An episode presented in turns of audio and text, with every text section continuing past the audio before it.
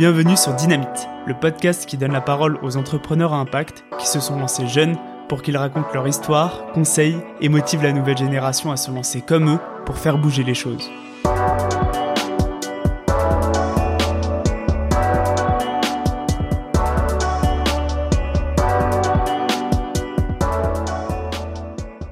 J'ai rencontré Dounia en mars dernier lors d'une soirée à la cantine du 18.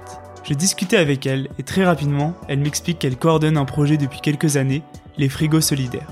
Le concept est simple, installer des frigos dans les rues pour que les restaurants et les particuliers puissent y mettre leurs invendus et leurs restes pour les personnes les plus démunies. Je me souviens d'ailleurs qu'elle m'avait dit Tu peux voir le tout premier frigo, il est juste devant la cantine, aujourd'hui il y en a 90 en France.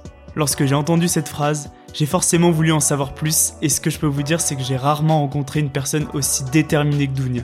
Elle s'est battue avec les pouvoirs publics et autres administrations, elle n'a pas écouté les sceptiques, les défaitistes, bien décidée à trouver une solution alliant lutte contre le gaspillage et entraide. Avec elle on est revenu sur cette aventure, sur les obstacles franchis, mais aussi sur la place du citoyen sur ses problèmes de société. Je suis ressorti avec un gros boost de motivation et j'espère que ce sera aussi votre cas. Bonne écoute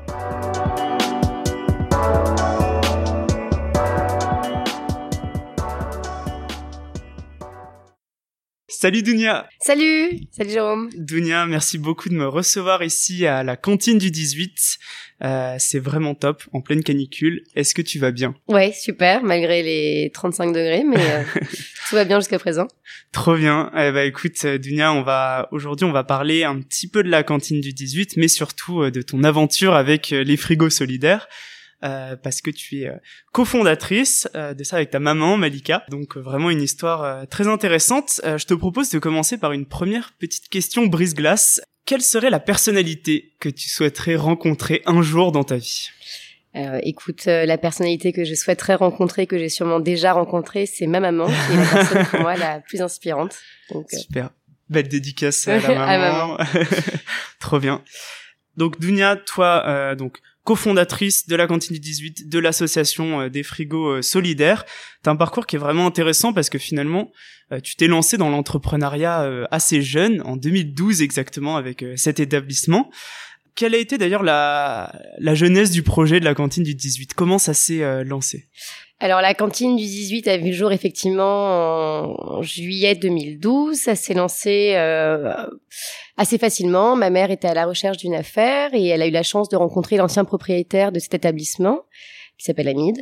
Euh, et donc, elle a eu un gros coup de cœur pour l'établissement. Mais bon, effectivement, 200 mètres carrés, 18e, quartier qu'on connaissait pas spécialement. Donc, on a visité ça. J'étais encore euh, à Londres à ce moment-là et je passais un concours pour une école de commerce. Et donc, euh, je suis passée, on a visité le lieu ensemble et euh, toutes les deux gros coups de cœur.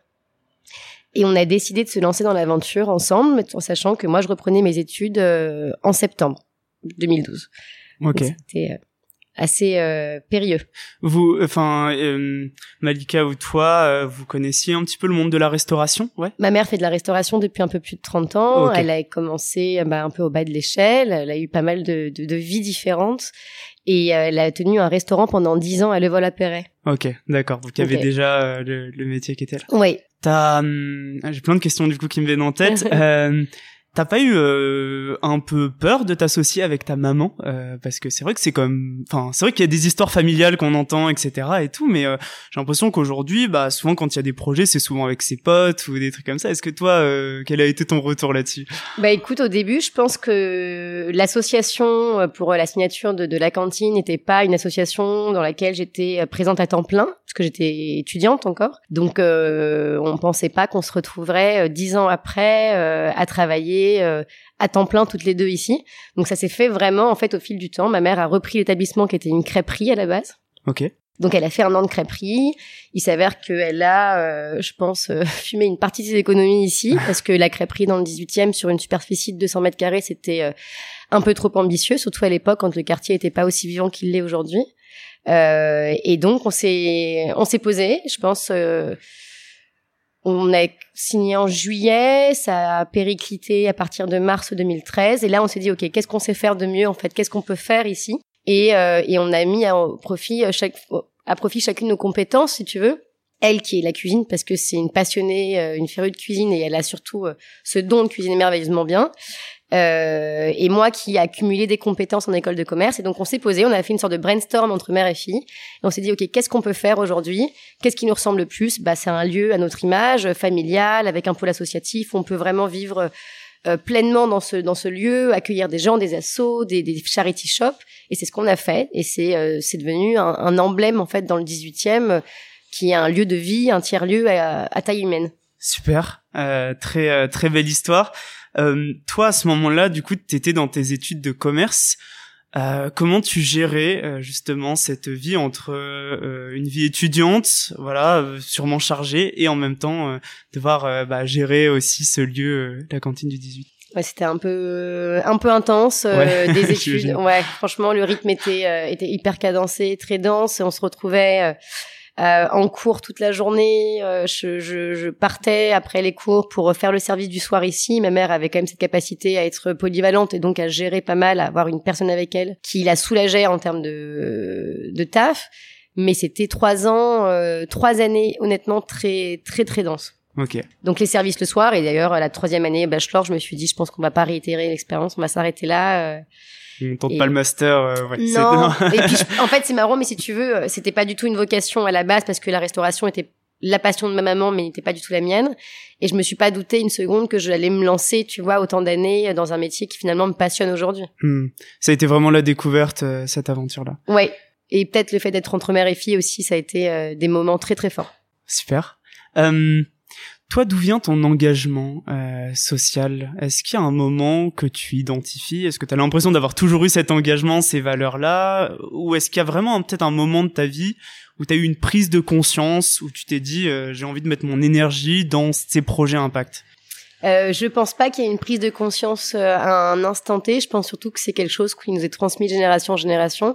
Et ça a commencé du coup avec mes grands-parents euh, ma mère a, a, a transmis, a réussi à me transmettre en fait, et euh, et je pense que le partage, le social, l'entraide, euh, mettre l'humain au centre de tout, c'est quelque chose qui fait partie de notre famille en fait de plus en plus, on se rend compte. Et, euh, et c'est comme ça que ça s'est ça s'est abouti, enfin ça a abouti pardon, et c'est les frigos, c'était la suite logique de la cantine. Ça rentrait vraiment dans la suite logique de ce qu'on mettait déjà en place ici. Par exemple, est-ce que toi, quand euh, tu étais euh, ado, t'avais aussi cette sensibilité, cet esprit de, de, solidarité ou cette prise de conscience des inégalités, ce genre de choses? Toujours euh, révolté contre l'injustice, euh, mais pas forcément à mettre en place des actions, hmm. pas dans la réaction en tout cas. Ok. Voilà, toujours très révolté, mais pas pas d'action particulière jusqu'à les frigos solidaires, enfin jusqu'à la cantine et après les frigos solidaires c'est intéressant parce que juste avant t'as dit euh, euh, voilà la cantine du 18 c'est c'était euh, enfin les, frigos solidaires étaient la, la, suite logique de la cantine du 18 j'imagine que voilà avec euh, ce restaurant t'as été sensibilisé à la gestion alimentaire au gaspillage. Et voilà j'aimerais justement que tu nous parles de comment tu en es arrivé à vouloir te, créer ce projet des frigos solidaires. Quelle a été l'aventure derrière tout ça? Ça a commencé assez simplement. Je suis partie vivre un an à Londres avant de reprendre mes études euh, en école de commerce. Et je suis tombée par euh, pur hasard dans un... Enfin, sur un frigo solidaire. Je suis tombée sur un frigo solidaire, pardon, euh, dans un marché couvert. Et c'était hyper inspirant. Le frigo faisait, je sais pas, deux mètres de haut, il était immense. Et donc, euh, c'était tous les commerçants qui pouvaient déposer, tous les habitants qui pouvaient également déposer et récupérer. Donc, il n'y avait pas vraiment de contraintes. C'était de la nourriture en libre service. Et c'est resté un peu dans un coin de ma tête. Et donc, on a créé la cantine. On a mis en place un gros pôle associatif.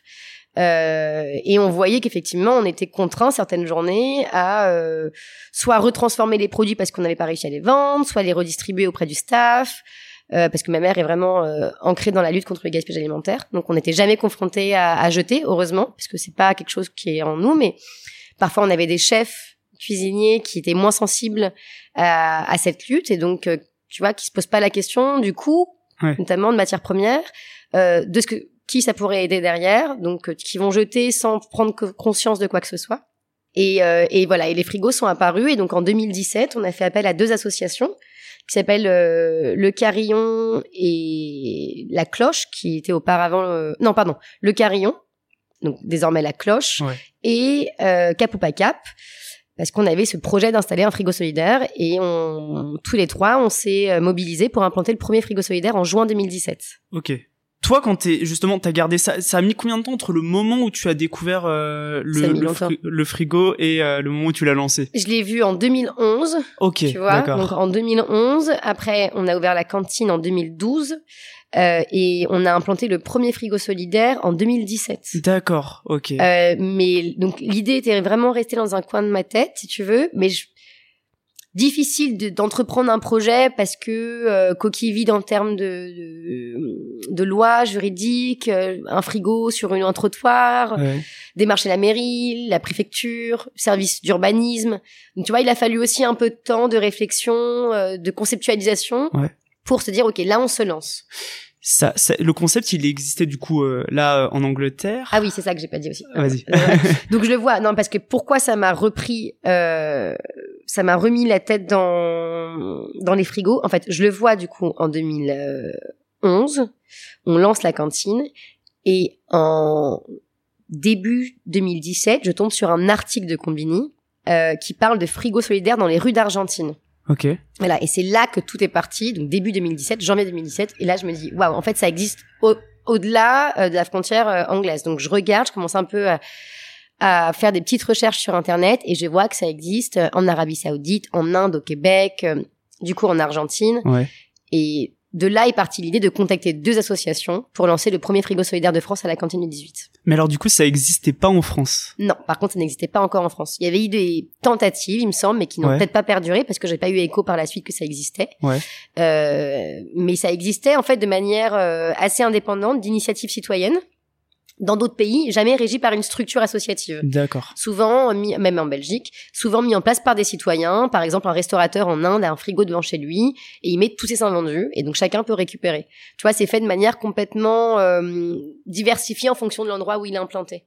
Ok, et euh, j'imagine que si c'est des citoyens qui mettent le, frigo, ils sont peut-être pas embêtés avec le côté juridique, ils ont mis le frigo là et, euh, et voilà, juste pour répondre aux besoins. Mais euh, peut-être était ça selon toi qui a bloqué pour les tentatives en France, peut-être le côté un peu paperasse? Peut-être paperasse, et je pense qu'on n'a peut-être pas non plus les mêmes normes juridiques d'hygiène et sanitaire qu'un mmh. pays mmh. comme en Inde ou, ou ailleurs.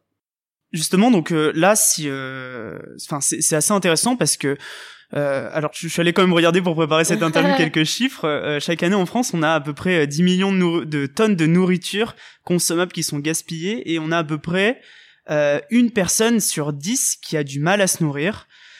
Finalement, c'est, enfin, c'est le, le, concept il est euh, il existe avant il est euh, assez euh, simple sur le papier à ton avis pourquoi c'est pas la norme en fait et qu'on oblige bah, tous ceux qui vendent de la nourriture à avoir une solution contre le gaspillage alimentaire et pour nourrir des gens dans le besoin? Bah, je pense que ça viendra euh, à, un moment donné qu'on laissera pas le choix en fait à différentes structures, restaurants collectifs ou restaurants scolaires ou des restos que tu as pignon sur rue. On n'aura plus le choix, sauf que les, les lois prennent tellement de temps à transformer, si tu veux, et à accepter ce type, démocratiser du moins ce type de dispositif, qu'il va falloir encore un peu de temps. Mais déjà, si on arrive à s'éveiller chacun en tant que citoyen, quand tu as un frigo en bas de chez toi, que tu sais que tu pars en vacances, euh, bah tu vas mettre dans le frigo solidaire. Déjà, tu réagis un petit peu, mais je sais pas pourquoi ça prend autant de temps. Je me dis, ça fait bientôt cinq ans qu'on a créé les frigos solidaires. On en a 90. On va bientôt dépasser la barre des 100. Mais tout ça en 5 ans, tu vois. Donc finalement, ça peut paraître beaucoup pour un projet assez innovant qui n'avait jamais vu le jour sur le territoire national. Et en même temps, c'est, c'est peu. Hmm. Alors qu'on devrait en avoir à tous les coins de rue et ça permettrait vraiment à chacun de lutter contre le gaspillage alimentaire. C'est un tiers de la production mondiale qui part à la poubelle. C'est quand même dramatique, ouais. Hmm, carrément. Donc, quand tu vois cette vidéo de Combini, à ce moment-là, euh, du coup, je pense que ça fait appel à peut-être de vieux souvenirs à Londres et tu te dis, euh, en fait, qu'est-ce que tu te dis? Est-ce que tu te dis, ok, euh, en fait, il faut qu'on lance ça et tu vas voir ta maman et tu te dis, il faut qu'on lance ça? Enfin, comment ça s'est passé? C'est exactement ça. C'est, je suis en haut sur la table d'hôte, je suis sur mon téléphone, je regarde l'article de Combini et là, je me dis, ah ouais, en fait, ça existe. Petite recherche en l'espace de cinq minutes, je vois que ça existe partout ailleurs. J'appelle ma mère qui terminait la cuisine et je lui dis, maman, tu sais, je t'avais parlé des frigos solidaires, là, du frigo Solidarity Fridge. euh, et elle me dit ah ouais génial mais tu penses qu'on peut faire ça nous? La mère est toujours très enthousiaste tu vois euh, très enthousiaste pardon pour euh, tout type de projet quoi. Enfin si ça peut aider l'autre en tout cas elle est hyper partante. Euh. Donc évidemment c'était pas un frein que de lui demander parce que je savais qu'elle allait me dire oui. Et c'est à ce moment-là qu'on a dégoté deux assauts pour se lancer et Je sais même plus c'était quoi la question. c'était bah, justement comment ça s'est dépassé euh, euh, ensuite. Donc là, euh, vous, tu dégotes deux assauts. Ouais. Et euh, et ok, donc là vous dites ok ça ça n'existe pas. Euh, mais c'est vrai qu'il y a quand même des associations qui sont là depuis des dizaines d'années sur justement bah, donner à manger aux plus aux personnes plus démunies. Aujourd'hui, on voit des projets et c'est vraiment dommage qui finissent par se faire un petit peu concurrence. Peut-être parce que les porteurs de projets sont tu vois pas forcément euh, des fois renseigné pour savoir si euh, voilà s'il y avait peut-être euh, des projets existants. Donc là ma question c'est toi comment tu te dis tiens il faut pas qu'on fasse concurrence par exemple au resto du cœur etc comment tu essayes de d'articuler enfin comment tu voyais les choses en disant il faut pas qu'on leur fasse concurrence quelque part? Bah en fait, on s'est jamais dit qu'on leur faisait pas concurrence parce que c'était évident qu'on leur faisait pas concurrence. Tu vois, en fait, l'idée c'est euh, plus un resto du cœur 2.0 et c'est même soit une alternative, soit un moyen supplémentaire pour quelqu'un de se nourrir. Et en fait, c'est tellement simple. Le frigo, il est dehors, à l'extérieur. Les restos du cœur, ou que ce soit Secours Populaire ou une autre association, tu dois justifier tes revenus pour euh, bénéficier de leurs services.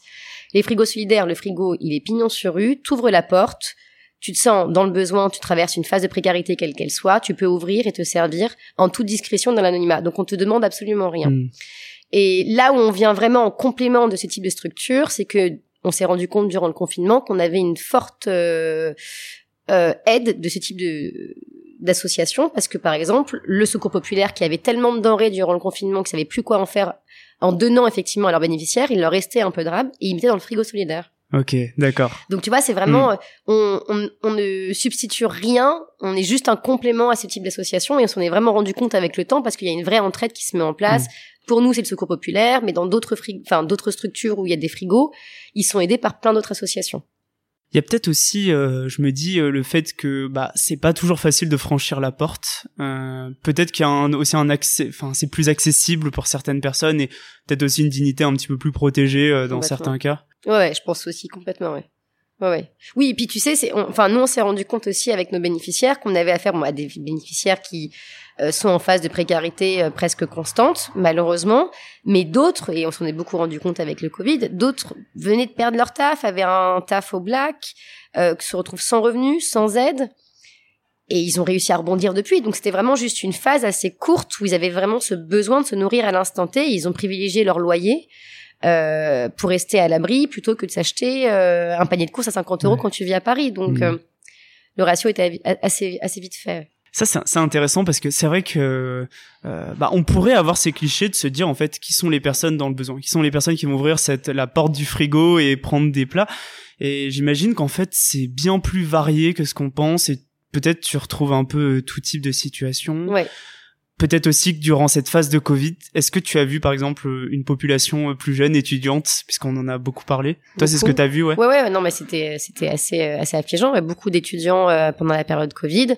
Et surtout, euh, bah, ça arrive en 2020, mais tu vois, de 2017 à 2019, on pensait à, la création du frigo solidaire qu'on serait euh, amené à avoir une partie de la population, euh, comme beaucoup le disaient, bah, vous allez avoir que des sans-abri, vous allez avoir des sans-abri qui vont faire la queue devant chez vous. Pas du tout. On a effectivement une des sans-abri, mais qui représente même pas 10% de nos bénéficiaires. On a des retraités, on a des familles nombreuses, familles monoparentales, euh, des étudiants évidemment et de plus en plus malheureusement. Mais on a euh, tout type de personnes, des gens qui bossent, des gens qui enchaînent parfois un à deux tafs, mais qui ont une famille qui vit juste à Paris. voilà, encore une fois, qui vont privilégier leur loyer. Et c'est impressionnant de voir qu'on a 80 personnes par jour en moyenne qui se servent dans le frigo solidaire et qui correspondent à des profils tellement diversifiés. Et alors que, comme tu disais, c'est oui, un Français sur 10 qui aujourd'hui n'arrive pas à se nourrir convenablement. C'est inquiétant, ouais, c'est ça, c'est finalement de voir que, mm. que toutes les personnes de la société sont, sont touchées. Enfin, c'est, c'est quand même vraiment euh, dramatique. Parce que ça peut vraiment arriver. Là, c'est là que tu te rends compte et ça a été un éveil et ça te remet un peu les pieds sur terre. Ça peut vraiment arriver à n'importe qui. Hmm. Et quand tu vas à la rencontre de tes bénéficiaires, donc tu as un moment d'échange. Parfois, on prend le café. Parfois, ils prennent un plat, ils mangent sur le sur la terrasse. Donc, tu as un moment de partage. Et du coup, tu tu t'es un peu plus dans l'intimité de chacun et voilà, ils se sentent un peu plus libres de discuter, de parler de leur parcours. Et t'as as affaire à des parcours tellement atypiques, invraisemblables. Et euh, ouais, justement, il y a, y a, je voyais, tu mettais en avant euh, cet esprit euh, convivialité, que devant le frigo, il y a aussi ces conversations qui se créent. Ça, c'est ce que tu vois euh, tous les jours. Trop important, ouais. Très très important. Enfin, je sais pas. Alors après, nous, euh, c'est difficile parce que bon, on a 90 frigos solidaires aujourd'hui en France. Chaque frigo est régi par un commerçant, par une structure. Chacun le gère comme il l'entend. Nous, quand on a créé celui de la cantine du 18, il était évident que le lien social serait parmi les trois euh, critères hmm. d'installation. Donc euh, la lutte contre le gaspillage alimentaire, harmoniser l'espace public et le lien social. C'était une évidence. Et euh, enfin, une question aussi qui me vient sur le concept. comment tu t'assures que bah quelqu'un va pas arriver et prendre tout ce qu'il y a dans le frigo et rien laisser aux autres? Tu joues, tu joues le flic. ok. et alors mes clients, mes habitués, les potes, la famille me connaissent et connaissent ma mère et quand ils sont là, voilà, tu nous as pas eu parce qu'on n'est pas à l'étage, mais effectivement, on joue beaucoup le flic. Souvent. Ouais. Et quand on a affaire à quelqu'un qu'on ne connaît pas et qu'on voit récupérer des denrées dans le frigo solidaire, on va le sensibiliser pour lui expliquer, excusez-moi, est-ce que vous connaissez le frigo solidaire, comment ça fonctionne, hmm. à qui c'est destiné? Et donc voilà, ça c'est le c'est le jeu, mais il y aura toujours un peu d'abus, on en est consciente. si c'est 5% et que derrière on aide 95% de bénéficiaires, on a gagné. Enfin voilà, ouais, plus important est fait tu vois justement là on disait que c'était euh, c'était un vrai problème de société euh, clairement peut-être ouais, vraiment un problème systémique. On voit quand même euh, il y a une émergence de projets bah, voilà les frigos solidaires mais il y a aussi euh, des phénix qui sortent. Il y, a, il y, a, des associations qui existent depuis aussi très longtemps qui font des maraudes etc mais quand même on peut on peut quand même se poser euh, aujourd'hui la question de euh, enfin c'est pas normal que dans la sixième ou septième puissance euh, mondiale on ait des gens qui soient obligés de, de choisir entre est-ce que je paye mon loyer ou est-ce que je mange. Selon toi, c'est peut-être une question très vaste, mais j'aimerais avoir ton point de vue. Euh, comment tu verrais euh, les choses pour qu'on arrive à, à, restreindre ce problème? Parce que je pense que le résoudre complètement, ça paraît vraiment utopiste, mais peut-être comment on pourrait réussir à le diminuer? Est-ce qu'il faut mettre des frigos solidaires partout ou c'est sûr que ça aiderait, mais quelle est le pour toi la place aussi des, pouvoirs publics là-dedans? Ouais, bah je trouve qu'on se sent un peu délaissé. En fait, on se rend surtout compte que si on a autant d'initiatives citoyennes qui voient le jour, c'est qu'on n'a pas trop de choix que d'agir en fait par nous-mêmes parce que euh, ce que fait l'État aujourd'hui, une fois qu'il repère un projet qui effectivement fonctionne, que ce soit une asso ou une entreprise, va débloquer des fonds, va l'aider, mais ça reste toujours financier. Alors qu'en fait, ce qu'on demande, c'est pas uniquement, évidemment que la partie financière, elle est importante. Évidemment qu'on a besoin de fonds pour se développer. Évidemment que les frigos aujourd'hui arrivent à essaimer parce qu'on a des subventions publiques de la part des budgets participatifs, de mairies, de subventions. Heureusement. Euh, mais c'est pas que ça. On a besoin d'avoir une connaissance locale, par exemple. Et c'est surtout ce qu'on cible aujourd'hui. On se détache complètement de cette partie euh, institutionnelle pour aller vers le citoyen sur du local. Et c'est pour ça que ça fonctionne, parce que je pense que le monde de demain sera fait par de la proximité, de l'entraide locale pour limiter le gaspillage alimentaire, créer du besoin, de l'inclusion. Et je ne saurais pas quoi te dire en fait de plus que juste faisons ça déjà à notre échelle hmm. sur du local, sans dépendre forcément euh, de l'État. Euh c'est que tu vois j'ai vraiment l'impression aussi euh, plus je parle avec des porteurs de projets euh, pour le podcast plus j'ai l'impression que oui, il y a, y a, un peu aussi ce côté euh, de, de l'État qui finalement euh, délègue à des citoyens euh, qui sont vraiment top, mais malheureusement, voilà, on peut se dire mais où est la responsabilité de chacun? Normalement, c'est le porteur de projet devrait pas avoir à faire ça. c'est enfin. Oui, il devrait juste peut-être porter un projet, mais mm. se sentir quand même soutenu sur le l'achèvement du projet tout le long du moins, tu vois, sur mm. la réalisation, ce qui n'a pas du tout été le cas pour nous. Donc quand on a commencé les frigos solidaires euh, on a eu beaucoup de freins, euh, tu vois, il a fallu qu'il y ait un service de la préfecture, un service sanitaire de la préfecture qui vérifie. Euh, on a eu un problème avec l'urbanisme parce que du coup on disposait de l'espace public. Ouais. Le 18e est un, arrondissement très fort qui comptabilise le plus d'associations à Paris. Donc ce qui est énorme, donc on a eu un gros soutien, mais je pense que si on avait fait ça dans le 6e ou dans le 7e, le projet n'aurait peut-être jamais vu le jour. Hmm. Donc on a eu la chance, grâce à eux, de pouvoir s'essaimer. Mais sinon, Ouais, en fait, on se sent vachement délaissé. C'est un peu désespérant parfois quand même. C'est un peu désespérant, ouais. Donc on compte que sur des citoyens engagés, motivés, investis, qui ont envie, si tu veux, de, développer leur projet euh, comme nous, en, s'attachant vraiment à du local euh, et à leur périmètre, quoi. Alors maintenant, si on, si on, revient, on se dit bon, voilà, du coup, il y a avec avec Malika, vous avez vraiment cette cette idée, ce projet. Vous contactez euh, deux associations, super. Alors comment ça se passe pour euh, justement euh, bah, concevoir le prototype euh, et en fait le lancement plus généralement? Est-ce que vous êtes tout de suite allé voir la mairie ou est-ce que vous êtes passé d'abord par le prototype? Enfin comment ça s'est passé? C'était assez fou. On a eu ce rendez-vous avec le carillon Cap ou Cap. On se retrouve sur la table d'eau toujours. C'est décidément la table des décisions. C'est clair. on se retrouve à cette table tous ensemble. Petit brainstorm, comment on voit la chose? Ok, donc on, on reprend. Moi, je reprends un petit peu ce que j'ai vu dans les différents pays, c'est un frigo dans un caisson en bois, quelque chose d'assez simple, facile. Cap Cap se charge du coup de la fabrication du bois. On lance euh, un crowdfunding pour le financement du frigo euh, et on décide de lancer une grosse soirée d'inauguration en ne prévenant évidemment personne, sauf un peu de presse. Euh, c'est ce qui se passe. On inaugure le frigo euh, avec des bénéficiaires du carillon, donc c'était génial. On avait un bar à jus à l'extérieur, il faisait un temps assez incroyable. Euh, on reçoit un peu de presse, Monsieur Mondialisation, euh, donc pas mal. Donc ça commence un peu à, bouger. Il y a de l'engouement autour du projet. Ouais, il y a de l'engouement, euh, mais qui s'estompe très très vite, parce que du coup on arrive début juillet, début de vacances scolaires, le frigo est toujours à l'extérieur, mais du coup pas trop rempli. On se voit jeter des produits qui étaient à l'intérieur parce qu'ils commencent un peu à périmer, à faire la mm. gueule. Donc pas du tout ce qu'on avait imaginé. Ok. Et en septembre 2012, 2017, euh, pardon, donc septembre 2017, donc trois mois après l'installation du premier frigo solidaire, je suis contactée par euh, une agence de com qui bosse pour un client qui s'appelle Identité Mutuelle. Ok. IM, du coup, euh, est une mutuelle euh, qui a été créée par des mineurs et pour des mineurs dans les bassins miniers, en fait. Euh, qui a été la mutuelle de mon grand-père, qui après la guerre d'Algérie s'est installée du coup dans le nord de la France. Tu sais, il y a eu des ouais. sortes de, de, de, bassins miniers investis par euh, une grande partie des migrations polonaises, algériennes, euh, italiennes également. Et ça a été sa mutuelle, en fait. Donc, je me suis dit, OK, il n'y a vraiment pas de hasard. Moi, je crois assez au destin. Le, signe, c'est clair. euh, il me démarche et en fait, l'agence de com me propose euh, comme partenaire identité mutuelle pour m'aider à développer l'association sur le territoire national avec un budget communication, euh, vraiment en portant le projet et de l'essaimer un maximum. Et quand je vois qu'effectivement IM, donc j'étais hyper réticente au départ. Moi, j'avais pas du tout l'ambition de créer euh, 100 frigos solidaires. Toi, tu, tu voulais juste ah euh, le lancer ici, et c'était voilà, c'était tout. C'était en fait l'idée de base était assez simple. C'était on lance un frigo solidaire ici.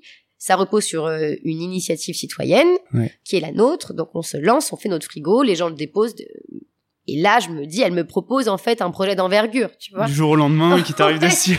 Deux mois après, en sachant que le frigo avait quand même un peu du mal à prendre. Donc j'y croyais moyennement, tu vois. Mais bref, on, on, parle avec IM, on se rend compte qu'effectivement mon grand-père était euh, un ancien adhérent de cette, cette euh, mutuelle, pardon. Et, euh, et donc là, on se lance. Et en octobre 2017, toujours, on lance l'association Les Frigos Solidaires. Ok. Et là, euh, au moment de la création, on a la chance d'avoir un parrain qui s'appelle Baptiste Lambert, qui était un, enfin, qui est un youtubeur, euh, comédien, euh, acteur, qui se porte parrain pour l'association et il réalise une vidéo avec Natou, qui fait ça de manière complètement désintéressée, qui vient à la cantine et qui monte le projet des frigos solidaires. Mais alors juste, tu, ah, euh, tu les connaissais d'où? Non, non, c'est très bien, mais tu, enfin, comment ils sont arrivés dans le projet? Est-ce qu'ils avaient déjà des contacts avec IM ou euh, ouais. Alors Baptiste avait été en contact du coup avec IM Ok. pour le qui porte un projet solidaire et les frigos solidaires sont tombés. Euh, mais Baptiste était très proche de Natou, ami de Natou, euh, et donc un jour il lui parle de frigo solidaire, elle adore l'idée, elle se pointe ici, elle vient avec une petite cam, et elle fait une vidéo en janvier 2018 qui est un carton qui fait un peu plus de 2 millions de vues, je crois. Enfin, je sais plus. Tu vois, on passe de rien à tout. Ça prend une envergure incroyable. On est contacté par énormément de porteurs de projets, souvent très jeunes, parce que la le public visé par Natou est, assez jeune, mais c'était fascinant d'être confronté à des jeunes de 13 ans qui voulaient impérativement créer un frigo solidaire dans leur ville, donc qui nous contactent, qui vont démarcher des restaurants, des commerces, et qui arrivent au bout de leur fin en implantant des frigos solidaires. Donc on a une grosse partie de notre de nos porteurs de projets qui sont jeunes, souvent très jeunes, euh, et qui euh, ont une motivation euh, sans fin, quoi. C'est c'est impressionnant. Mais quand tu le, enfin, là, quand tu la vois arriver, euh, Natou, euh, et que tu la vois faire la vidéo, tu T'imagines que ça peut prendre une ampleur comme ça? Je ne la connaissais pas. Ah d'accord. Tu dis elle fait juste sa petite vidéo, très bien. Puis elle vient déjeuner, elle accompagne Baptiste pour un déj à la cantine, trop cool. Elle vient avec ses, ses- ses- ses- son chien, pardon, elle, chien à l'époque. Elle déjeune à, à l'étage, elle vient avec Baptiste. Baptiste me dit c'est Natou, écoute, moi je suis pas du tout sur les réseaux, très peu du moins, et encore moins sur YouTube. Et puis évidemment, je pense que je suis pas le public visé de Na- Natou. Donc euh, donc elle, elle vient, elle me dit ok, j'aimerais bien qu'on fasse une petite vidéo. Une fois, une fois de plus sur la table d'hôte, la fameuse. la fameuse. Cette table, il va falloir vraiment le Oui, mettre une vitrine autour parce que. je vais la baptiser, c'est incroyable. Personne dessus à part nous. Et euh, du coup, euh, elle fait sa petite vidéo, elle nous accompagne euh, au bar commun qui est un autre euh, commerce qui est un frigo solidaire, pas très loin d'ici, à Marcadet Poissonnier. Donc elle va rendre visite aux, aux commerçants et elle fait cette petite vidéo qui dure, je sais pas, trois minutes et en fait derrière c'est un, c'est un carton plein. Brut s'empare de l'affaire, Combini en reparle, on est contacté par France euh, France 2, France 3 et en fait tout s'enchaîne quoi. Et là tout s'enchaîne. Mais là, euh, Dunia, comment tu faisais pour juste dormir? Enfin, non, mais je veux dire, j'imagine que ça a dû être, enfin, une activité qui a explosé et tu t'es peut-être même senti dépassé par la chose ou. à un certain moment Ouais. donné, euh, à un certain moment, ouais, on a été euh, tellement sollicité, tellement pris de court, surtout pas préparé du tout. On était dans un truc de entre le resto, le, le début des frigos, les contacts par mail. La chance que j'ai, c'est que j'ai un partenaire historique qui est IM, qui m'a vraiment euh, soulagée. On a Véronique qui fait un mécénat de compétences chez eux, donc qui est un peu mon binôme, euh, qui m'a vachement euh, aidé tout le long euh, et encore jusqu'à présent. Mais ouais, en fait, on comprend pas trop ce qui se passe, tu vois. Ok. Là, on est dans un truc de, ok, ça prend autant d'ampleur, il y a autant de personnes qui veulent des frigos solidaires, comment on fait pour répondre aux besoins? On voit avec notre menuisier qui est Draft Atelier, qui est à côté, qui euh, réalise euh, le, le meuble en bois, donc on se dit, ok, on va se lancer.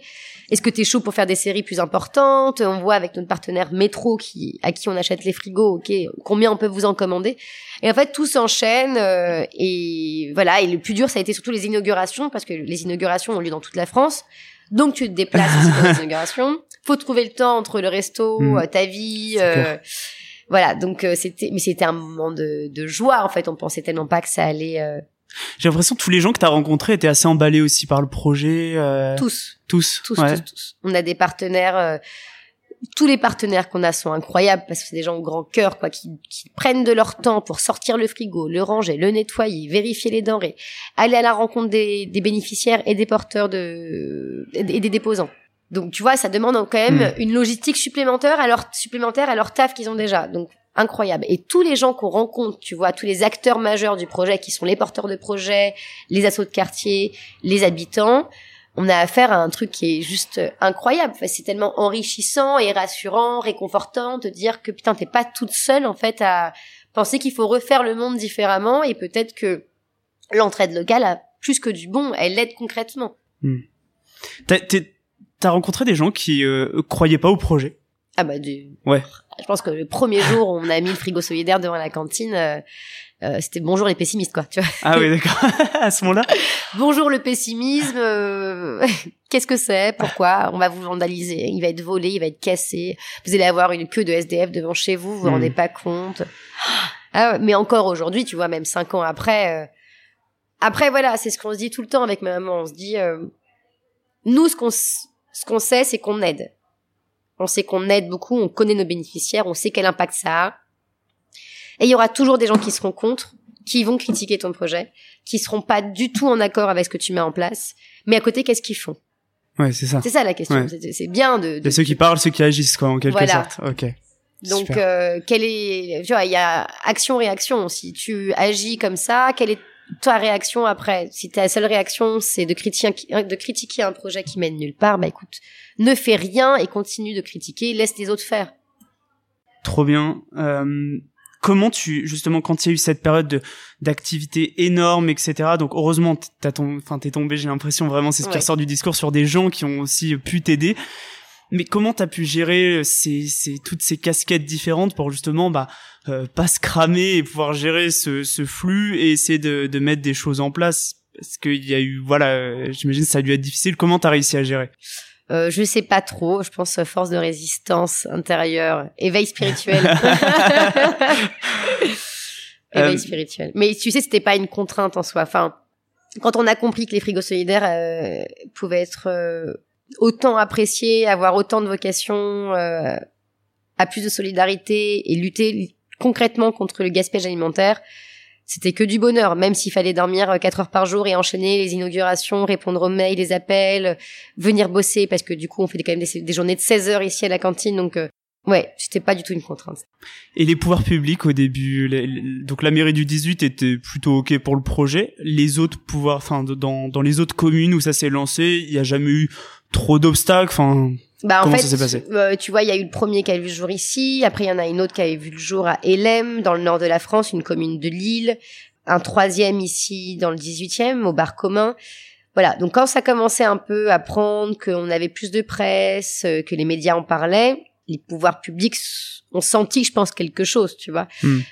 Il y a eu un soutien quand même des municipalités, faut le dire, euh, parce que c'est elles qui décident. Ça, ça, a mis beaucoup de temps. Il a fallu, tu vois, que les frigos solidaires soient votés au budget participatif, finissent souvent lauréats. Euh, et donc que la mairie finance 15 frigos pour Paris, 12 pour Lille, 10 pour Tours, 5 pour Grenoble, 5 pour Dijon. Là, tu vois, les mairies qui suivent n'ont plus cette crainte, cette peur. Moi, je remercie surtout les premières qui se sont dit, OK, là, il y a un truc à faire, ce qu'a fait la mairie de hmm. Paris mais on a été confronté euh, à des porteurs de projets qui voulaient implanter un frigo dans leur ville où la mairie a littéralement dit non, on fera pas ça chez nous en fait. Ok. Et là tu te dis bah quel est votre rôle concrètement? Mais avec le temps, comme maintenant on voit que ça fonctionne, du coup il y a un soutien. Moi ce que j'ai moins apprécié c'est l'étiquette politique, souvent que certaines mairies souhaitent euh, apposer à ton projet, tu vois? Hmm. T'as rencontré ces situations-là? Ouais, ouais, ouais, certaines fois, euh, des inaugurations où la mairie n'a pas euh, n'a pas fait son, pour moi, n'a pas fait son rôle en fait, tu vois, ne s'est pas tenu à ses obligations d'une institution et euh, vient à l'inauguration faire un pitch de 10 minutes pour féliciter ce type d'initiative. En fait, l'argent, on l'a trouvé par les citoyens et pas par toi. Tu ouais, donc une forme d'hypocrisie parfois, un petit peu que tu, que tu peux rencontrer. Oui, oui, oui, qu'on a qu'on a rencontré dans certaines villes, très peu heureusement, mais ça a été le cas. Ouais. L'étiquette hmm. politique euh, non pour des projets qui sont créés par des citoyens pour des citoyens, euh, ça, ça, ça, colle pas. La première fois qu'on s'est euh, rencontrés il y a quelques mois, tu me disais que l'objectif c'était aussi de bah t'aimerais t'y consacrer encore plus à cette association. mais moi du coup je me dis il va y avoir la question peut-être du modèle économique. Euh, tu vois, j'en discutais avec euh, avec Mamadou qui a monté euh, Rider Social Club et il disait qu'en fait quand on monte une asso, c'est vrai qu'au début on passe énormément de temps à trouver, enfin postuler pour des concours ou les subventions, etc. Ça prend beaucoup de temps et la ressource humaine coûte très cher et que voilà juste pour enfin pour débloquer un poste ça coûte très cher toi justement, quel modèle économique tu pourrais imaginer au frigo? Est-ce que tu t'es déjà posé cette question? Euh, Voilà, quel est ton regard là-dessus? Ouais, de plus en plus. En fait, là, on est plus près de la fin du début pour la cantine et l'idée serait de me consacrer à 100% au frigo solidaire. Effectivement, je pense que là actuellement, le statut associatif va être un frein. Ouais. Euh, surtout pour les projets qu'on a par la suite. L'idée serait de créer un tiers lieu dédié, enfin un tiers lieu d'inclusion et d'émergence dédié vraiment euh, aux bénéficiaires pour les bénéficiaires. Donc euh, un lieu où on aurait différents pôles qui se réunissent, multipartenarial. Et je sais que pour créer ce type de structure, et si jamais je dois dépendre de mon travail, euh, il faut changer de statut. Voilà, l'association c'est bien parce que euh, ça a un vrai impact aujourd'hui, mais si tu veux changer d'échelle, il faut aussi changer de statut. Et je sais, je me suis pas spécialement penchée aujourd'hui sur la question. Moi, j'espère euh, que mon business, enfin que ça, ça finisse pas en business. Tu vois, je veux pas passer hmm. d'une asso à un business, c'est quand même pas la vocation de, du projet. Par contre, une coopérative, pourquoi pas Tu vois, intégrer des porteurs de projets et toutes les personnes qui ont un peu périclité autour du, projet puissent participer euh, à ce tiers lieu. Je sais pas, honnêtement, je. J'allais te poser justement la question sur l'avenir que tu voyais au projet, donc pourquoi pas, ouais, coopérative, euh, ça pourrait être une, une idée coopérative, hein, enfin quelque chose vraiment où tu as toujours ce collectif qui se met en place, où ça a du sens pour chacun, des personnes qui partagent des, valeurs similaires euh, et qui ont envie de partager leur savoir-faire aussi. Mmh. C'est intéressant parce que je crois que le statut de coopérative il existe depuis euh, enfin des, vraiment des dizaines d'années, je vais pas me prononcer sur la date, mais euh, mais au final on voit que c'est peut-être avec le temps, avec peut-être certaines dérives de la startup nation ou des trucs comme ça, je crois que c'est c'est un statut qui revient en vogue de se dire bah en fait il y a peut-être le bon équilibre activité économique pour les gens, par les gens. Enfin, il y, a cet esprit-là. Euh, il me reste plus, plus beaucoup de questions et puis on arrive tout doucement. Euh, ça fait 40 minutes qu'on ah papote quand même.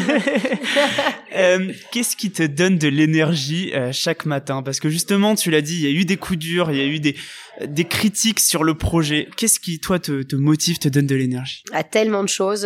moi, ce qui me donne de l'énergie le matin quand j'arrive à la cantine, c'est de voir Auguste petit papy qui vit à la rue du Baigneur, qui vide le frigo quand il se lève à 8 heures du matin, qui arrose mon jasmin à l'extérieur, qui nettoie le frigo solidaire. Euh, c'est de voir que pendant le confinement, j'ai eu Benoît, un aide-soignant, euh, qui euh, s'est retrouvé une fois devant le frigo solidaire et elle a trouvé un peu sale et puis il a lavé à la javel parce qu'il voyait que le, frigo, le restaurant était fermé et que je passais pas forcément tous les jours, tous les deux jours en moyenne.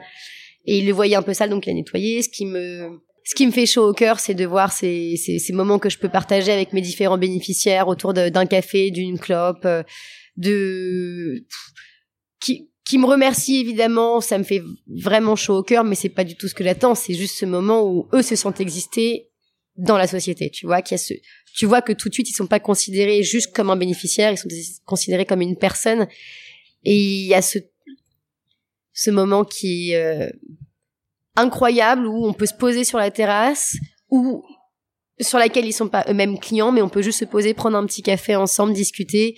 C'est les moments où tu rencontres de nouveaux bénéficiaires et qu'ils s'ouvrent un peu plus sur leur vie. Je sais pas, il y a tellement de choses. En fait, ce, c'est, c'est fou, mais on se rend pas compte tant qu'on le vit pas. Mais ce truc est magique. Vraiment me faire pleurer.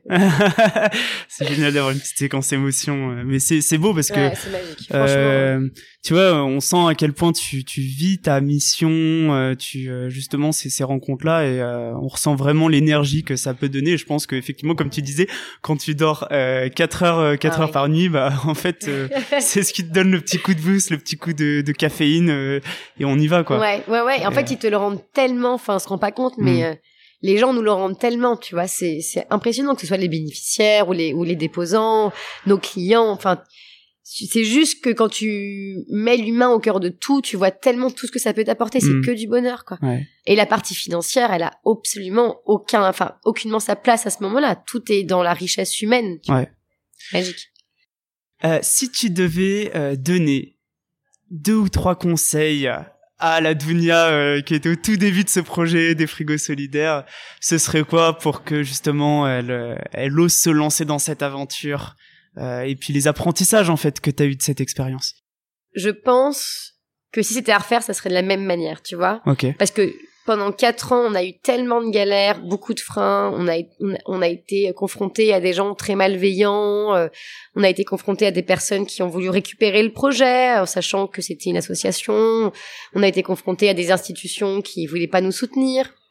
Euh, donc pas mal d'épreuves un peu difficiles, mais c'est ce qui fait qu'aujourd'hui les frigos solidaires sont ce qu'ils sont, tu vois. Hmm. Et c'est comme pour la cantine, la cantine ça fait dix ans qu'on est là, ça fait dix ans qu'on a des moments de joie, de bonheur, mais aussi des moments de down intense, euh, des, des, des, mois très difficiles. Le Covid l'a prouvé, c'était hyper compliqué pour nous, on a réussi malgré tout, mais mais sans tout ça, c'est des épreuves de vie en fait, tu vois. C'est des leçons de vie, c'est ce qui fait ce qu'on est aujourd'hui, qu'on est beaucoup plus résistante face à la, résistante par rapport à la beaucoup plus résistante face à la difficulté, qu'on accepte plus les choses et qu'on a un pouvoir de résilience euh, plus important. En fait, c'est magique, tu vois. Je sais pas si je devrais donner des conseils à la personne qui se lance, mais quel que soit le conseil, juste fonce, quoi. Vas-y. Je te pose même pas la question si tu crois en ton projet et qu'en plus tu sais qu'il est utile et qu'il fait du bien, vas-y. C'est c'est génial parce que quand je j'en discutais avec euh, avec Lubna, avec euh, Hubert, à chaque fois il y avait toujours ce truc de trouver la cause, trouver la cause quelque part en fait c'est le seul conseil presque c'était ça, c'est trouve ta cause et quelque part ça te fera franchir tous les obstacles. Et là quand on a cet échange, euh, je me enfin je, le rends je me rends compte à quel point tu vis le truc et je me dis que effectivement avec cette énergie là quelque part que tu tombes sur des gens qui critiquent le projet, qui ou alors qui te qui te font pas confiance et enfin quelque part tu t'en fous parce que tu sais qu'il y en aura d'autres qui euh, qui te tendront la main à ce moment-là et tu sais pourquoi tu le fais à chaque fois. Complètement. Et tu te, tu penses que tu te focalises surtout pour, sur l'essentiel, qui est ce que tu fais à l'instant T permet d'aider. Le reste, euh, t'es hmm. occulté, quoi. Quelque part, même si le projet, entre guillemets, hein, il se pète la gueule après, bah, quelque part, tu repenseras d'avoir tenté et d'avoir aidé des gens. Ça, c'est, c'est ce qui compte, quoi. Bien sûr. Et même s'il y a un échec après, t'en tires des leçons Hmm. euh, le lendemain, dix ans après, trois mois après, t'en tires toujours. Il n'y a pas d'échec en fait, Mm. tu vois. T'as réussi à te lancer, c'est déjà une réussite. J'ai une dernière question. Allez. Dunia, pour toi, il sera comment le monde de demain? Il sera solidaire. Solidaire? Ouais, il sera solidaire, euh, en tout cas je l'espère. Il sera solidaire et, euh, et local. Voilà. Tu disais justement le fait que bah il y a des citoyens à l'échelle locale qui mettront de plus en plus euh, de, de choses en place. Ça c'est Ça, comme tu le vois. Ouais, c'est comme ça que je conçois, euh, en tout cas, euh, l'avenir de demain pour moi, et c'est comme ça que je le vois euh, pour les frigos solidaires par la suite, m'implanter comme on le fait déjà dans des petites villes, dans des grandes villes, dans des petits villages, et qu'à travers ça, euh, ce soit une sorte de, de- d'électron libre où les choses circulent autour euh, naturellement et, et facilement. Oui. Merci Dunia. Voilà, avec plaisir. Merci Jérôme. On dit que pour réussir un projet, faut être déterminé. Mais justement, ça veut dire quoi être déter? Eh bien, je pense qu'on a un bel exemple ici avec Dunia. Car devoir travailler avec les pouvoirs publics, c'était super difficile, même si c'était inévitable. Et les obstacles ont été nombreux, même pour un petit projet de base. Évidemment, on pourrait et on devrait en attendre plus des politiques. On en a d'ailleurs parlé durant l'épisode. Mais concrètement, qu'est-ce qu'on peut faire nous, citoyens, lorsqu'on voit ce qui se passe dans nos rues? Eh bien, je crois que c'est ça être déterminé. C'est justement quand on sent quelque chose qui nous prend au fond de nos tripes. On le sent au fond de nous. On peut pas rester les bras croisés, on peut pas fermer les yeux. On a besoin d'agir. Certains ont choisi de développer des initiatives qui permettent de faire avancer les choses. On peut pas toujours en vivre ou s'y consacrer à plein temps, surtout au début. D'ailleurs, Dunia ne vit pas de ce projet.